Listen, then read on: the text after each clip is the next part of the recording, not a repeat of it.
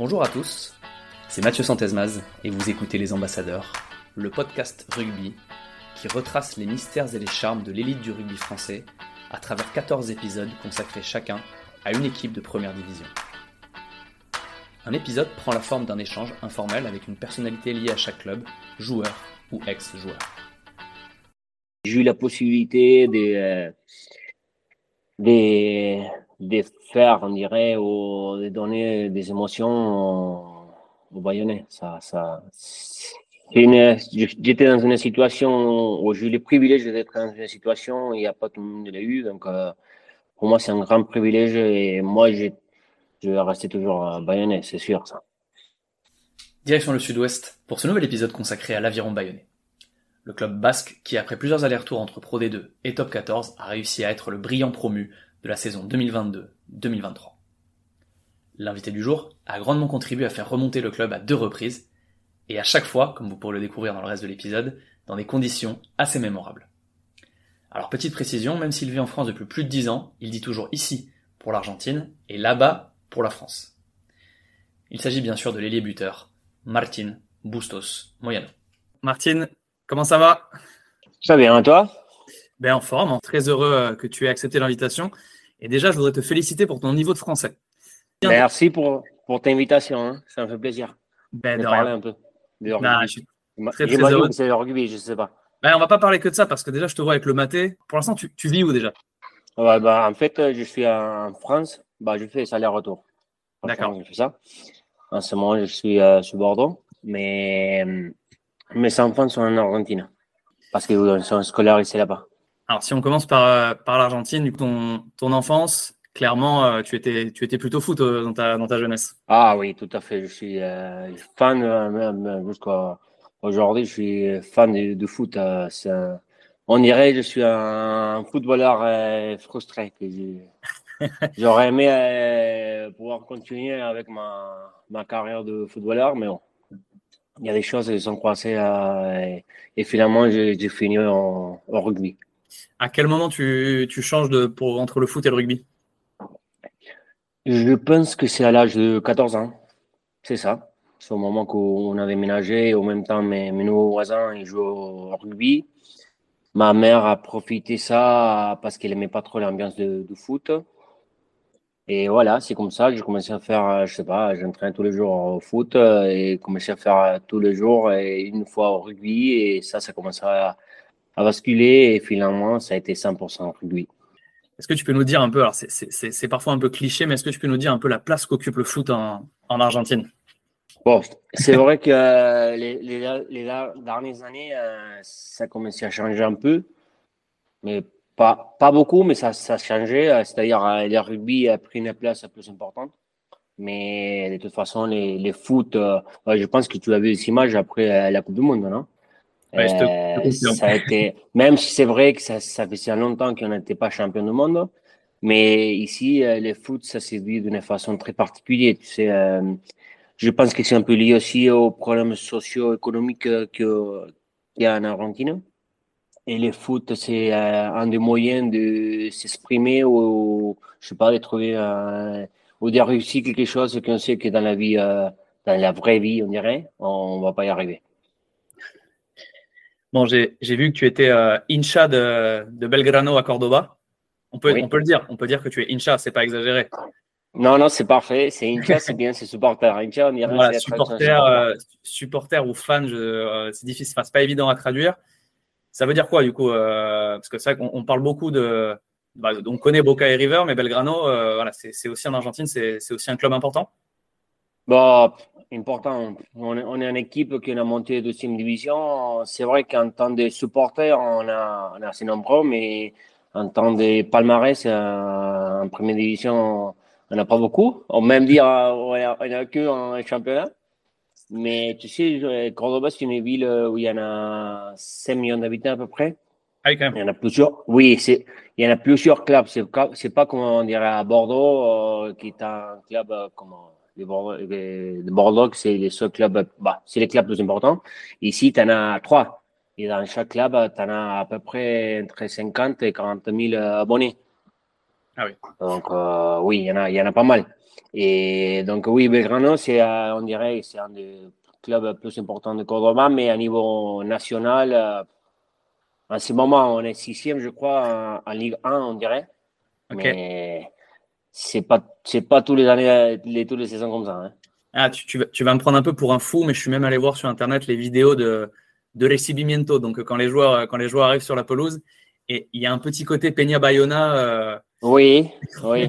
C'est pour ça que, tu sais, à l'époque, on me posait la question, les, les derbies euh, Biarritz-Bayonne, je le comparais un peu, je faisais un peu la, la liaison entre Tajeres et Belgrano. Tu sais, c'est très particulier. Tajeres, on dirait, c'est c'est plus euh, Biarro, euh, les bobos, tu sais.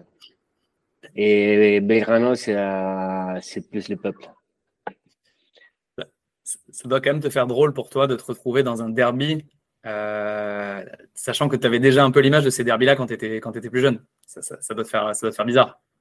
Oui, oui, c'est très bizarre. Mais après, tu sais, euh, c'est vrai qu'après, dans chaque pays, tu, pays, tu le vis d'une façon particulière.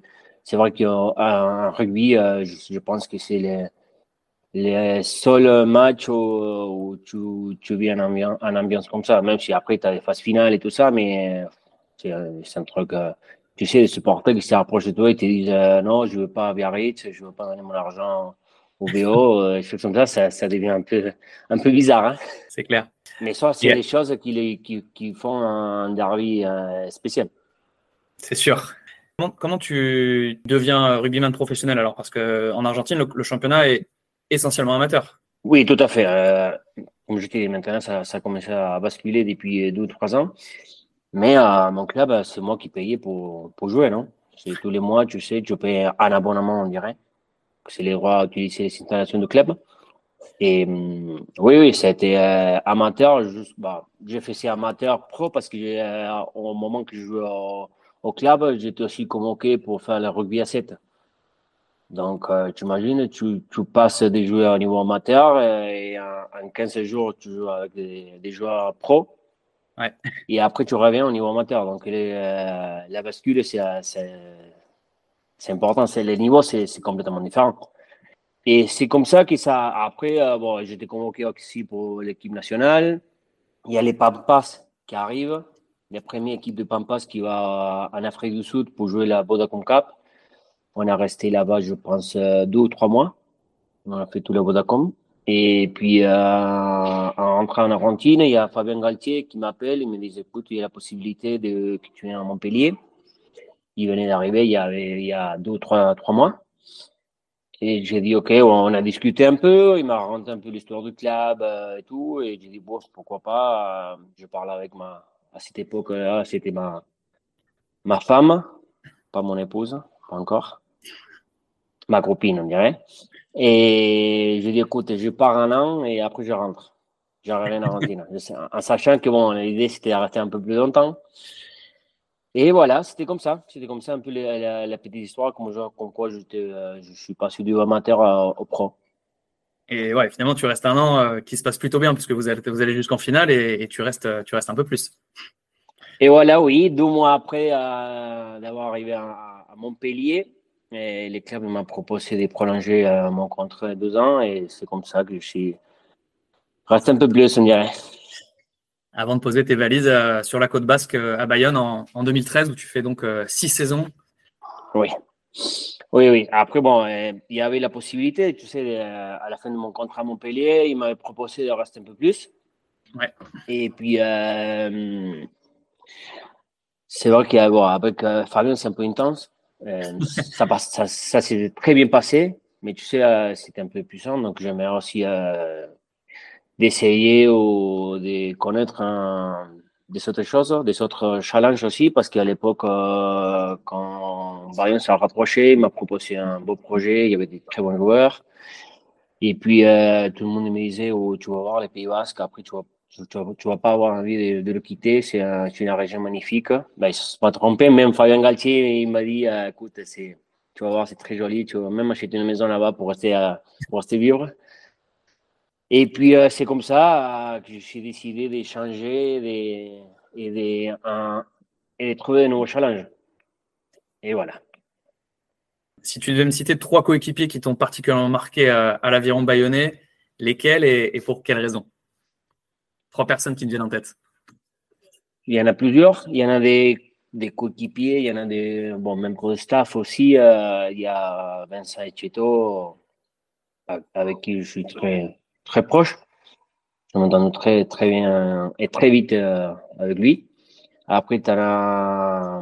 Bon, il y a, y a, y a des, des internationaux. Bon, il y a Joe Rokosoko, avec qui je suis toujours en contact. Et il y a aussi bon, Antoine Batut. Et après, il y a des joueurs hein, moins connus comme euh, Fabien Navias, ancien demi-mêlée, avec qui même euh, jusqu'à aujourd'hui je suis en contact.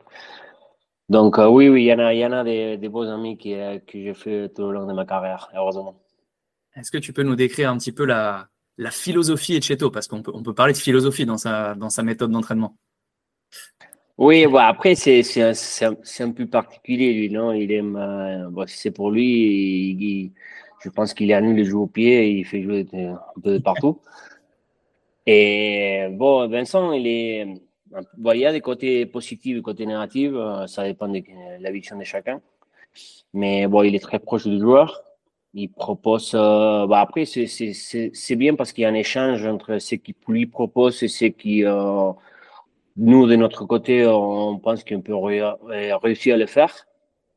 Parce que lui, tu sais, il est un peu dans, sa, dans, sa, imagination, il voit des choses qui après, de, de le mettre en place, c'est pas, c'est pas très évident. Il faut avoir pas juste le, les joueurs, sinon les éléments suffisants pour le faire. Et des fois, tu sais, il, il, vole un peu, mais, mais franchement, c'est un très bon entraînement.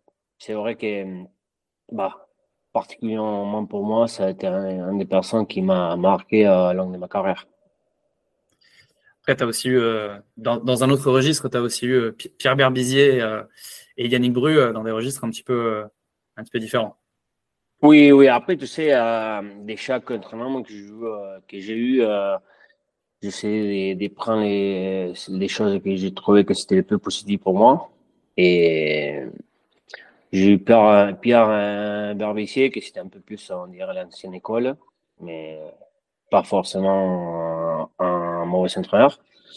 Et Yannick Bru aussi, euh, un peu plus sur les, sur les côtés euh, big data.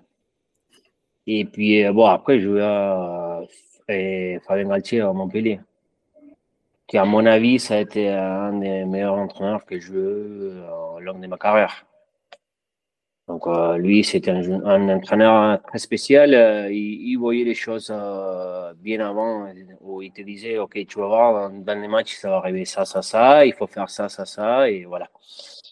Franchement, c'était une personne, c'est une personne incroyable. Et bon, après, on voit comment ça joue en équipe de France. Hein. Je pense que ça lui a, ça lui a fait du bien d'entraîner en équipe nationale. Comme ça, il n'a pas cette c'est, euh, on dirait, cet échange quotidien avec les joueurs. Et je pense que aussi euh, Ibanez, euh, il fait une bonne liaison entre euh, les staff et les joueurs. Donc, euh, à mon avis, il y a des fortes chances qu'il soit entre les deux premiers et trois premiers du Coupe du Monde. On espère. Écoute, comment tu vois les Pumas pour ce mondial? Bon, écoute, l'équipe tu sais, il, fait des bons matchs, des mauvais matchs, euh, c'est pas tout à fait régulier.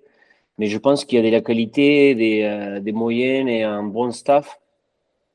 Donc, euh, je sais pas, on verra. C'est toujours un défi. Tu sais, la Coupe du Monde, c'est très particulier. Il faut faire des, faut avoir un bon mois parce que c'est vrai que ça, ça importe comment tu arrives à la Coupe du Monde, mais une fois que ça commence, on a vu l'Afrique du Sud, il a perdu le Japon. Donc, il y a, y a, toujours des, des résultats euh, que tu ne prévois pas et il y a des surprises, toujours. Il y a des surprises et, même parfois des France-Argentine qui tournent, euh, qui tournent pas toujours très bien pour les Bleus. Alors nous, c'est un peu, c'est un peu la bête noire pour nous euh, en, en, rugby et en foot. Mais écoute, hein, moi, de, de, mon côté, je te dis, j'ai le passeport français et argentin, donc je peux jouer avec ça. c'est bien. tu peux dire que tu es double champion du monde. Tu es double champion du monde. Voilà, tout à fait, c'est vrai. Mais c'est vrai qu'en en rugby, c'est souvent des matchs un peu, un peu particuliers. Comment, comment tu l'expliques que ce soit des matchs euh, spéciaux? Mais je pense que c'était après la Coupe du Monde où l'Argentine a battu la, France euh, deux fois même championnat, non? Je pense qu'après ça, qui a pris euh, importance. Hein. Parce qu'avant, c'était oui, c'est vrai, c'était un match euh, important.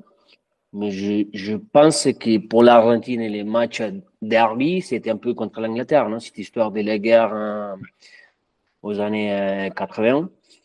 Mais je crois qu'après, après, comme je dis, cette Coupe du Monde, elle a pris plus d'importance. Après, je pense aussi d'être, d'avoir pas mal de joueurs en France, de se chambrer les week-ends ou dans la semaine. Ça, ça a pris aussi, ça monte un peu, mais ça reste toujours sur le terrain. Ça, c'est le plus important. En tant qu'Argentin, tu es comment en termes de chambrage dans le sport? Quelle est ta vision sur, sur ça? Ah, J'aime beaucoup. beaucoup. Beaucoup. Et faire de blagues aussi euh, dans l'équipe aussi. Euh. Yeah, yeah, yeah. On, a fait, on a fait pas mal. Ah, j'ai oublié de te demander, en tant qu'Argentin, tu as forcément un surnom, parce que tout le monde a un surnom là-bas. Quel était ton surnom? J'ai un surnom qui en Europe, euh, je pense que le reste du monde, c'est un, un negro. Ouais. Qui n'a pas bien pris. Mais tu sais, ici en Argentine, un negro, c'est normal. Même si ils me disent negro, mais je ne sais pas forcément, ma peau n'est pas très français, mais negro c'est pour ça que c'est pour ça qu'Antoine, des fois, il m'appelait bleu parce qu'il savait qu'il ne pouvait pas dire un négro.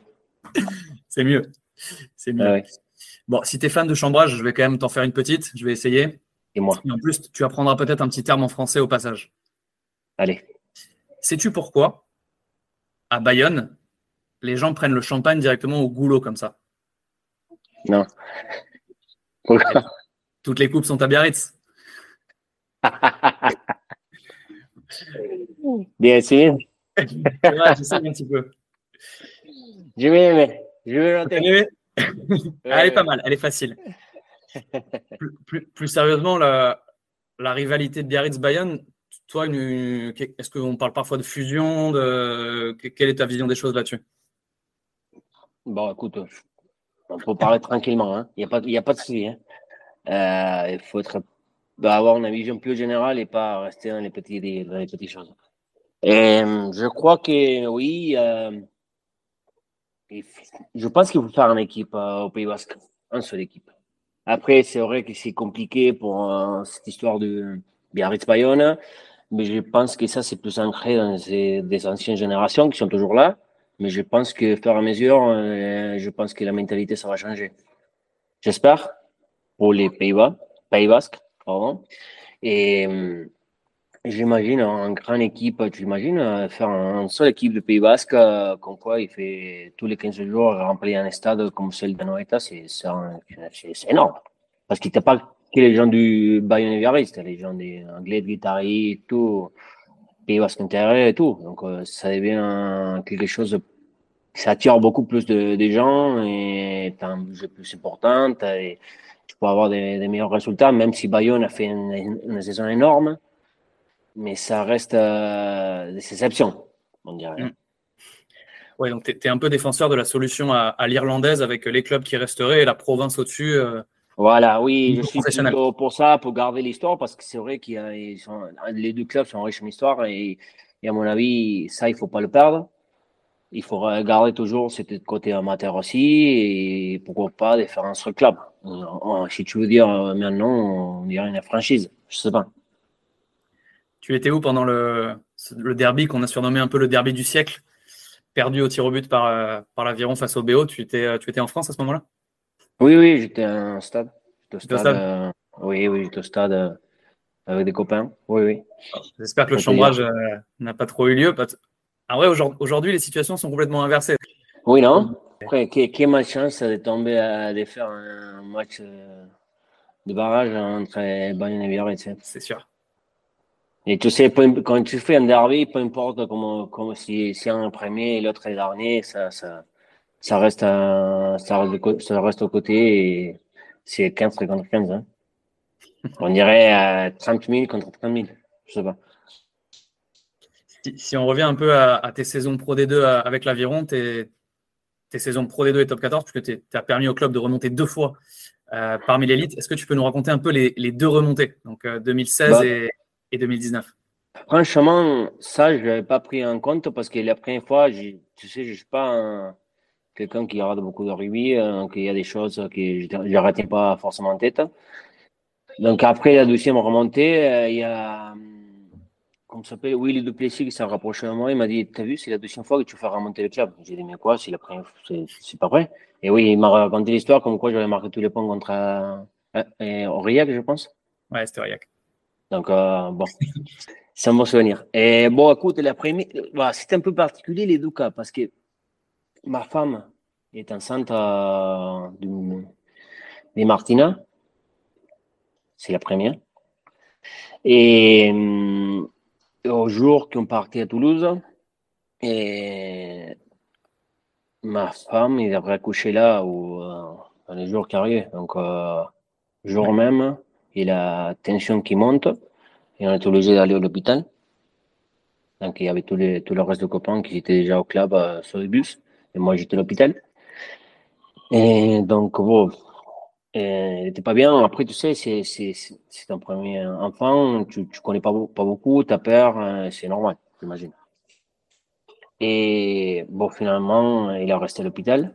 Il y a les, il présidents qui est venu nous voir et pour prendre des nouvelles, bien sûr. Et après, je me rappelle qu'il est allé voir les, les médecins se rassurer si je pouvais partir avec lui. Donc bon, Ma femme ne voulait pas, mais bon, elle n'était pas très bien non plus. Donc, elle a resté à l'hôpital et moi, je suis parti en voiture, je pense, euh, dans l'après-midi avec les présidents. Donc, c'était un, un, moment compliqué parce que ma femme est à l'hôpital, euh, premier enfant.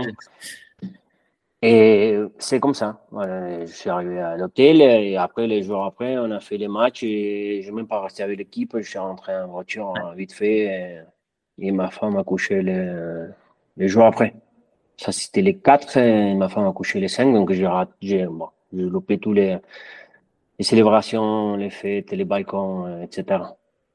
Mais c'était difficile, tu sais, d'avoir la tête dans, les matchs et, en même temps ma femme à l'hôpital. Je me rappelle qu'il commençait à regarder les matchs et les infirmiers lui ont demandé d'éteindre la télé parce qu'elle n'était pas bien.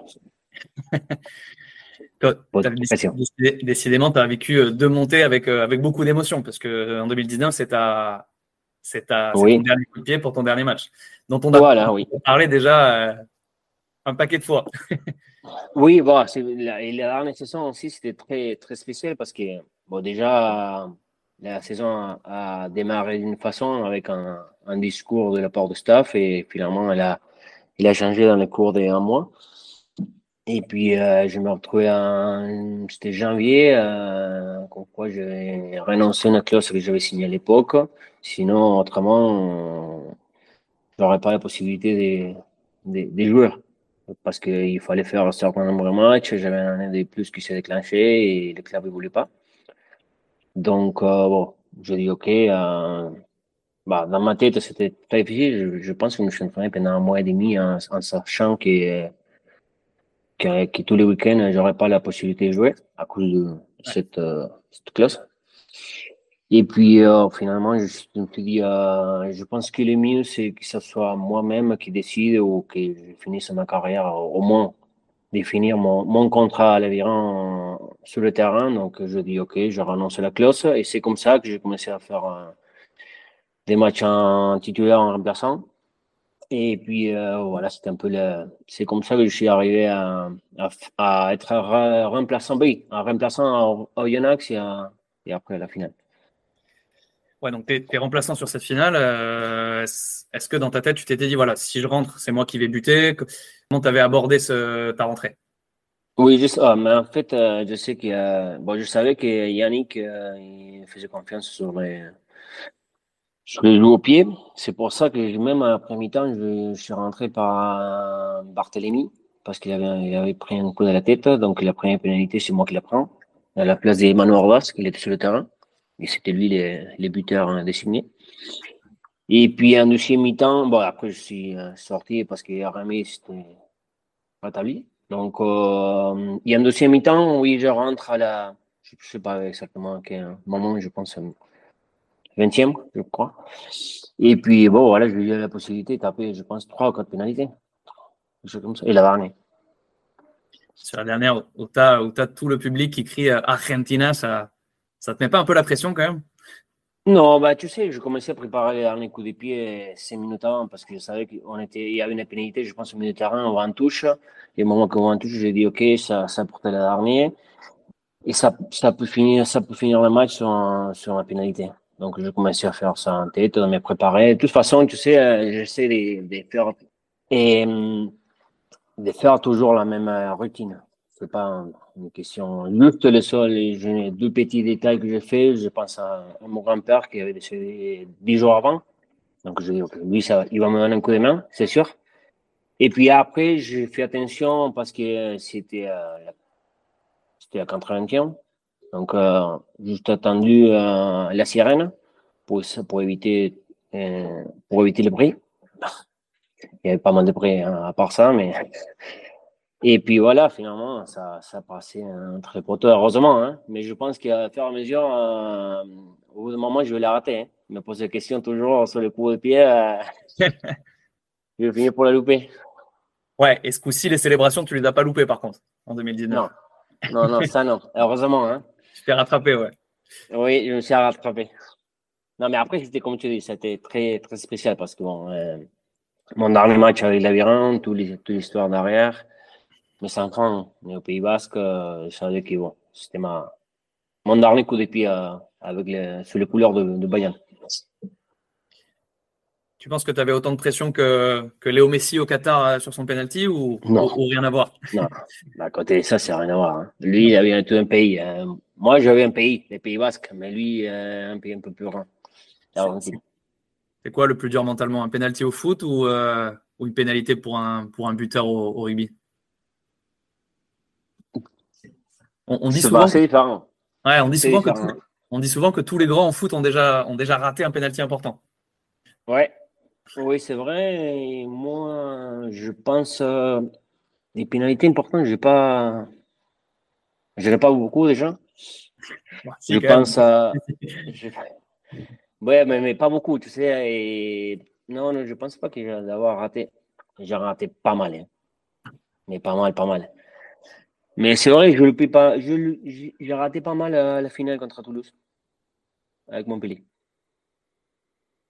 Donc, je suis tombé de cheville à la veille de match et j'étais pas bien, mais je pense que c'était un peu ça. Mais voilà, oui. Merci, tu m'as, tu m'as fait réfléchir un peu.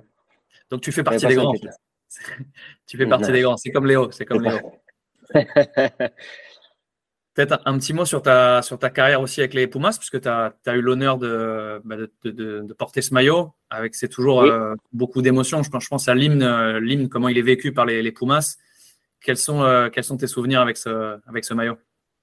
Bon, Sincèrement, c'était un peu euh, doux amer parce que tu sais, j'ai passé cinq ans à l'équipe nationale. J'ai juste la mauvaise chance d'être dans un moment où ça changeait pas beaucoup, ça tournait pas beaucoup l'équipe. Donc, j'étais toujours sur la remplaçant euh, dans, la tribune. Donc, euh, j'ai passé de 2008 jusqu'à 2013. J'en ai fait, je pense, 8 matchs. Donc, c'est pas beaucoup. J'en ai fait euh, deux cannations, où j'étais toujours remplaçant et j'ai pas fait un seul, un seul minute. Donc, euh, d'un côté très positif parce que j'ai appris pas mal de choses. Euh, j'ai partagé euh, avec des copains, j'ai fait de nouveaux copains aussi. Et puis, comme tu dis, euh, avoir la possibilité de chanter l'hymne, c'est quelque chose de très spécial, c'est particulier, c'est difficile de, l'expliquer. De, il faut le vivre, ce sont des moments, tu sais, quand tu dis, OK, les derby en tant que joueur, c'est énorme, c'est magnifique, mais j'ai du mal, même déjà, ma langue, c'est pas ma langue euh, maternelle, c'est l'espagnol. En espagnol, j'ai du mal à l'expliquer, imagine en français. Donc, euh, c'est très spécial. Même, même, euh, même, je pense que aujourd'hui, quand j'entends l'hymne à la Coupe du Monde, ça me touche. Je sais pas pourquoi. Et donc, euh, peut-être parce que tu sais, quand tu as des enfants, tu es plus vieux, euh, tu es beaucoup plus sentimental, peut-être, je sais pas. mais c'est très spécial. Franchement, c'est très spécial. Je suis pas quelqu'un qui pleure, mais je le sens vraiment de mon cœur. Donc, euh, ça te donne de l'envie, je sais pas. Et tu entends aussi tout le reste qui chante les, les stades. Ah, même, moi, j'ai un, peu les, un peu les frissons pour te dire, alors, alors que je suis pas argentin. Mais c'est vrai que tu vois, en foot, euh, j'ai l'impression que l'hymne n'est pas vécu pareil par, par la sélection en, foot qu'en rugby. Tu vois, en rugby, il y a vraiment ce côté. Euh, bon, voilà, c'est aussi le, jeu des Pumas, donc euh, il, y a, il, y a, toute la fierté qui ressort beaucoup plus sur l'hymne qu'en foot, par exemple. Oui, c'est vrai, parce que tu sais, les foot, les, les rugby, tu as, as ce côté, c'est un peu un sport plutôt physique.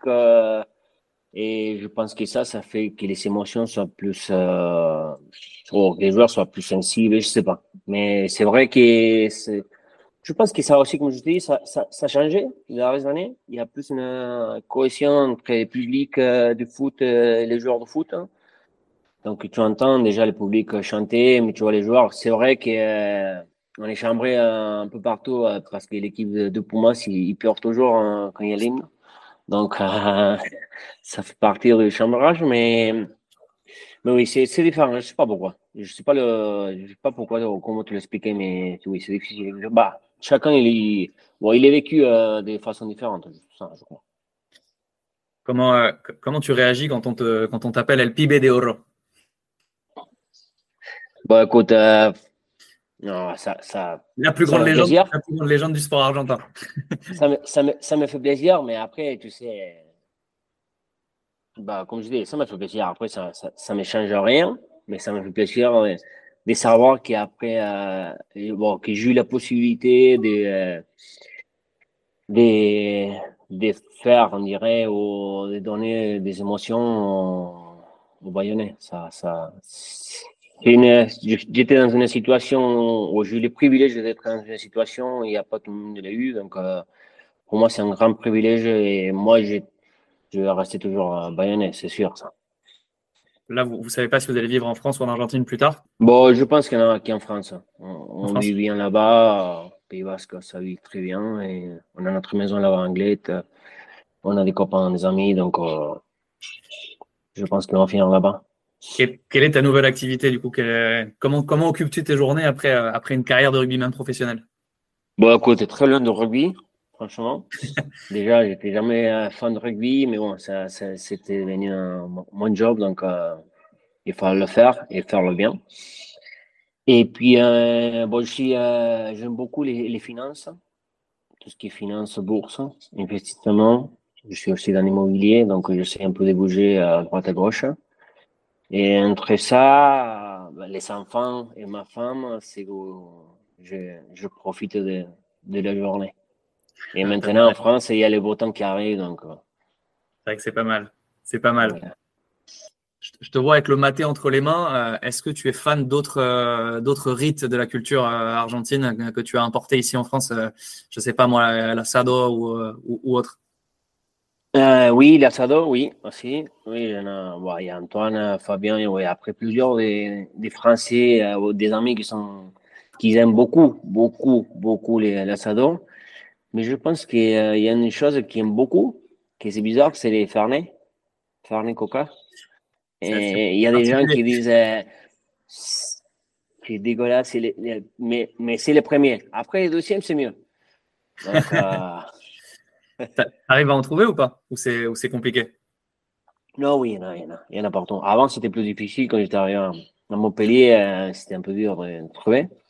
Même j'ai demandé à ma femme euh, de m'amener, mais maintenant, non, tu trouves un peu partout. Hein, je te dis, même en, Espagne, euh, non, non, c'est plus simple. Tu sais, de plus en plus, il y a la France qui se remplit d'Argentins. Donc, eh, c'est deux cultures qui se, qui se ressemblent quand même un petit peu. Oui, il y en a pas mal des, des Basques qui sont ici. Tu as l'air quand même acté dans ta décision de vivre en France plus tard par rapport à l'Argentine. Tu peux nous décrire un peu la société argentine on, dit souvent que c'est un pays qui est tout le temps en crise. Dans quelle mesure? Maintenant, il y a une grande crise, mais franchement très grande. Euh, c'est vrai que quand tu vis pas en, Argentine, même parce que ça, ça m'est arrivé d'être. Je suis argentin, mais j'étais en France, ou je suis en France. Tu ne te rends pas compte l'état du pays. Et euh, quand euh, je suis rentré en Argentine, j'ai vu que franchement, tu as, les choses qui augmentent tous les jours. As une inflation mensuelle de 8%. Donc, mensuel. Mensuel, oui. Mensuel, donc c'est estimé annuel entre 130 et 150 Et tu as les salaires qui n'augmentent pas à la même vitesse. Et il y a beaucoup, beaucoup de pauvreté. Je pense qu'il y en a autour de 50% Il y a les 5 du pays qui est riche, le reste, euh, il se bat pour. C'est très difficile, franchement, très difficile. Mais tu sais, après, une, une, société très particulière, un pays très particulier. Parce que d'un côté, tu as tout ça, et après, tu vois les images de la Coupe du Monde, et y a waouh. Donc, je pense que. Tu vois, tu vois, tu vas râler, mais ça, ça a beaucoup aidé au, au pays parce qu'il fallait une, une bonne nouvelle. Donc, ça, tu sais, tu as des gens qui, qui peut-être ils sont pas l'argent pour faire manger ses enfants, mais après, après un match de l'Argentine qui gagne, oh, pendant un match, tu en as 12 heures, oui, oublie ça. Il est content. C'est un bon résultat, bien sûr. et, et après, l'Argentine, c'est une société très familiale. Franchement, c'est très chaleureux. Euh, tu n'as pas envie de quitter le pays. Mais bon, après, tu as un bon côté pourquoi tout le monde il va, rentrer en Argentine Parce que tu as pas mal de joueurs, de rugby, de foot, euh, sportifs de niveau, et même des gens qui sont partis faire leur carrière là-bas, finance, avocat, médecin. Ils sont envie de rentrer. Pourquoi? Parce qu'il manque la famille. C'est ça? Et peut-être, ok, en France, je vis bien, je peux aller au ski, je peux aller à la plage, mais il y a les week-ends qui arrivent. Les dimanches, normalement, tu fais des assados à midi et et tu auras trouvé euh, tous les trois, tous les quatre euh, chez toi. Donc, euh, c'est c'est côté familial qui, qui manque, qui est très présent dans la société. Et c'est un des oh, je pense que c'est la seule raison pour laquelle un Argentin il va rentrer en Argentine. Parce qu'après, tu as le reste, en sécurité, tout, tout le reste, c'est c'est pas terrible.